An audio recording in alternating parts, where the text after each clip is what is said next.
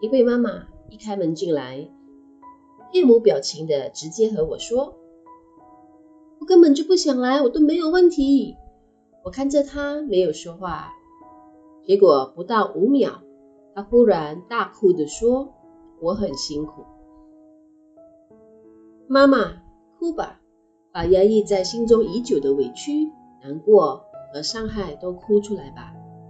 其实每一个人都有各自的问题，只是我们所面对的问题大小、多不多、杂不杂，只只有我们自己知道吧。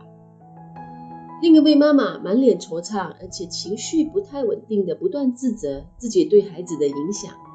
我和她讨论如何可以帮助她更平稳的应对孩子。她说：“只要孩子稳定，我就稳定。”这个当然没错，但是更重要的是，妈妈先要有稳定的情绪，孩子才能稳定的成长。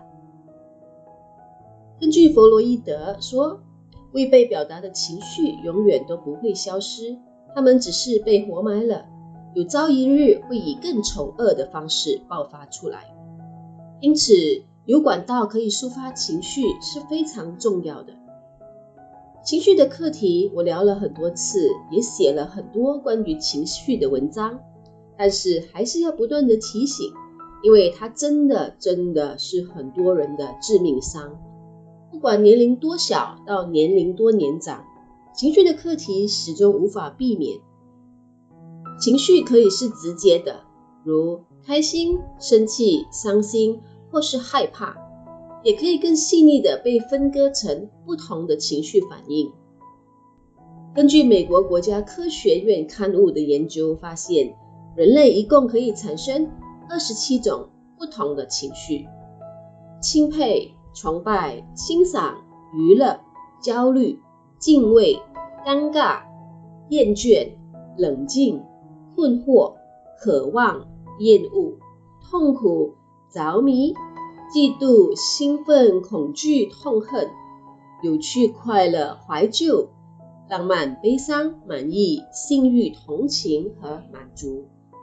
该研究也发现，每种情绪并非是独立形成的，而是相互影响的。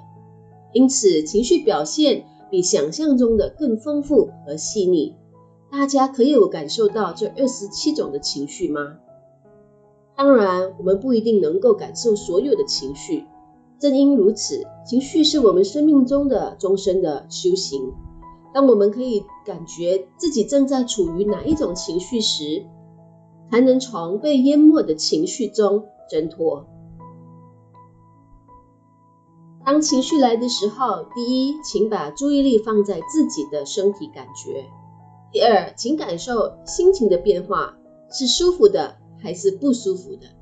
第三，请接纳当下的感觉，对自己说：“是的，我正在感觉失望。”第四，不去埋怨或是指责，都是该死的他让我生气。第五，臣服于当下的情绪，不对抗，而是无条件的接受当下的自己。情绪的到来，也许有时会很痛。但是不要过于急着强硬的去解读它，或是推开它，专注的感受它，等待它的变化，才能体会情绪中的四季之美。允许情绪是一种温柔对待自己的方式。愿你我皆能安住自己，感受心中的春夏秋冬。